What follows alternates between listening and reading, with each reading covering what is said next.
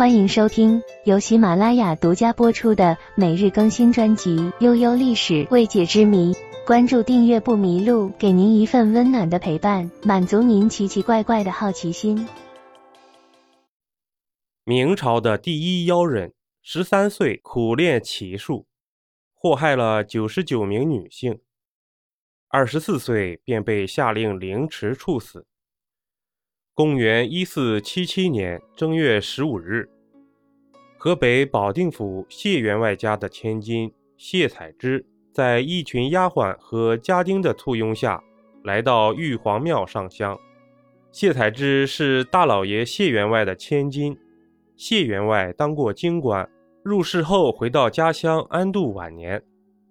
谢员外膝下无子，只有女儿谢彩芝。谢采芝年方十八，生性娇小，楚楚动人。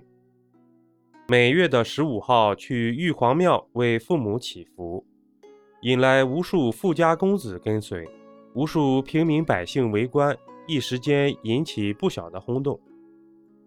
那天晚上，谢员外夫妇正在客厅里谈论女儿的婚事，突然传来一阵断断续续的哭喊声。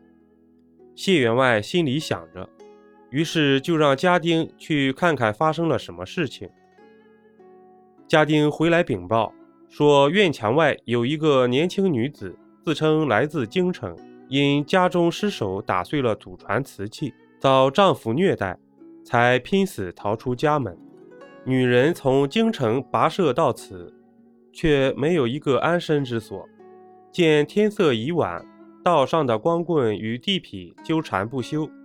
料想今夜凶多吉少，只好在墙角下哭着。不料惊动了老爷夫人。听了这些话，谢员外夫妇走到院墙下一看，果然是个二十多岁的女子。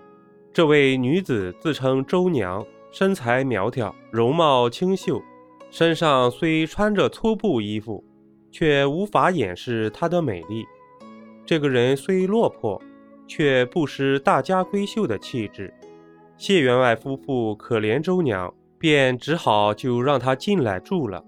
次日午饭后，周娘跪下求谢员外夫妇收她做丫鬟，只要每天有两顿饭吃。她出去时已被丈夫休了，如今已无家可归。谢员外见周娘实在可怜，便问她能干些什么。周娘说自小学过女红，对针织绣品无一不精。谢太太听了，就让她绣一朵花，看看怎么样。周娘二话没说，拿起针线就绣了起来。果然技艺高超，所绣的花活灵活现。谢太太很高兴，所以留下她可以帮女儿做一些嫁妆衣服。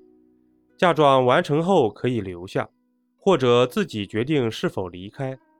周娘见谢员外夫妇接纳自己，又是一阵磕头感谢。于是周娘就住在谢家。周娘比谢彩芝大几岁，平时在家里除了父母就是丫鬟家丁，早就对这种像监狱一样的生活厌倦了。现在周娘来了，谢彩芝又有了个新伙伴，心里很高兴。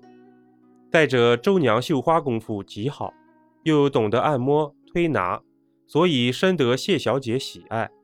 久而久之，二人成了知己，白昼无影，黑夜同枕，交颈而卧。谢家夫妇见女儿和周娘亲近，也不会刻意去理会，因为女儿家家的事没什么可忌讳的。转到四月，谢员外的侄子张少山也来做客，因为到保定办事的缘故，张少山在衙门当捕头，顺道探望了姨母。正当年轻的张少山来到家里见到周娘时，问起了周娘的身世。谢员外于是把周娘的情况一一告诉了他。张少山见周娘面容美丽，又无家可归，于是便春心荡漾，想纳妾了。谢员外见侄儿有此心事，想着周娘也是个不错的归宿，便答应撮合她。当晚，张少山留在谢家过夜。午夜时分，张少山悄悄地从床上爬了起来，借着月光摸到了堂妹的绣楼，想趁机闯入强暴周娘，逼得周娘顾及颜面，死心塌地地跟随自己。张少山摸到绣楼后，却是迎头撞上一人，来人差一点当场就将他撞倒。张少山拉着那个人的手，想问个究竟，却发现那人正是周娘，估计周娘也出来解手了。张少山也没有料到。周娘会如此投怀送抱。本集播讲完毕，点个关注，订阅一下哦，下集我们不见不散。